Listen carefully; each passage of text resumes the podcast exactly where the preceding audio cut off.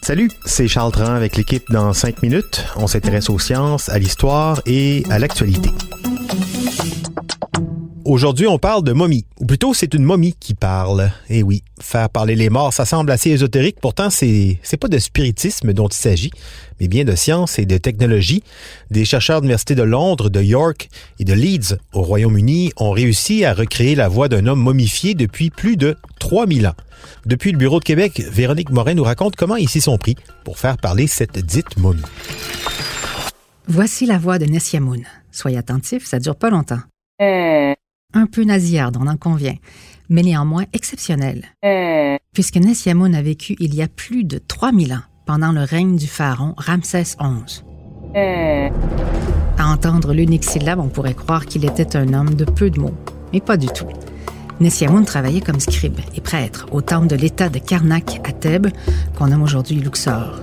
Sa voix était un élément essentiel de ses fonctions rituelles qui impliquaient la parole et le chant. Le corps momifié de Nessiamoun a été découvert il y a 200 ans et depuis lors, il a fait l'objet d'une multitude de recherches en raison de la qualité exceptionnelle de sa préservation.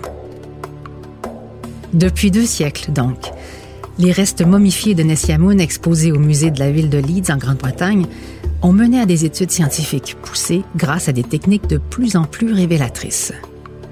D'abord en 1824, ce sont les membres de la Leeds Philosophical and Literary Society qui se sont penchés sur son corps, dont trois chirurgiens et un chimiste. Leur enquête scientifique multidisciplinaire, la première du genre, était publiée en 1824. Puis, suite au développement des rayons X, le corps de Nessiamoun a subi un examen radiologique en 1931 à l'école de médecine de l'Université de Leeds puis en 1964 sur ses dents à la School of Dentistry de l'Université de Sheffield. Et en 1990 à l'Université de Manchester, cette fois par une équipe utilisant l'endoscopie qui a permis de voir à l'intérieur de son corps grâce à une petite caméra.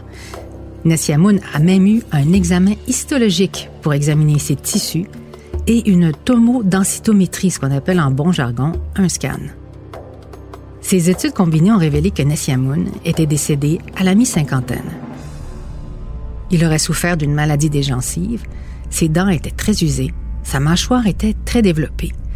Et il y avait eu clairement du sang nubien, donc africain du sud de l'Égypte, qui avait coulé dans ses veines.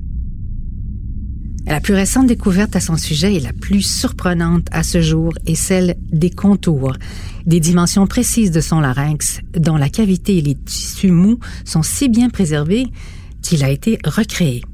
Comment grâce à une imprimante 3D, ce qui donne ceci.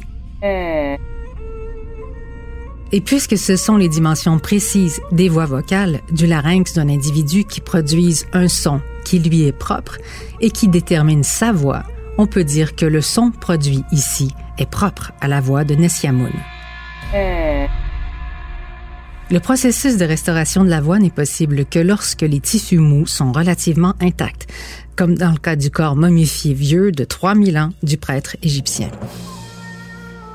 Sur son sarcophage, Nessiamoun avait laissé une note, une prière sous forme d'hiéroglyphes, qui demandait que sa voix soit entendue et que son nom soit prononcé, pour que son esprit puisse s'entretenir avec les dieux. En quelque sorte, on peut dire que sa prière a été exaucée. Prochaine étape, Johan Fletcher, professeur d'archéologie à l'Université York, qui est co-auteur de l'étude, et les scientifiques espèrent poursuivre leurs recherches et générer des mots et les enchaîner pour former des phrases complètes. Mais pour synthétiser la parole, les chercheurs doivent connaître euh, les articulations du larynx.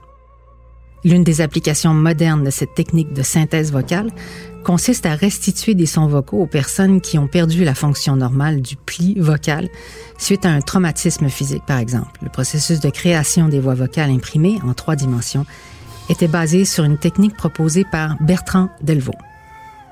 Oui, et prochaine étape, Joanne Fletcher, professeur d'archéologie à l'Université de York et co-auteur de l'étude, et les scientifiques espèrent poursuivre leur recherche et générer des mots et les enchaîner pour former des phrases complètes. On pourra faire dire ce qu'on veut à la momie.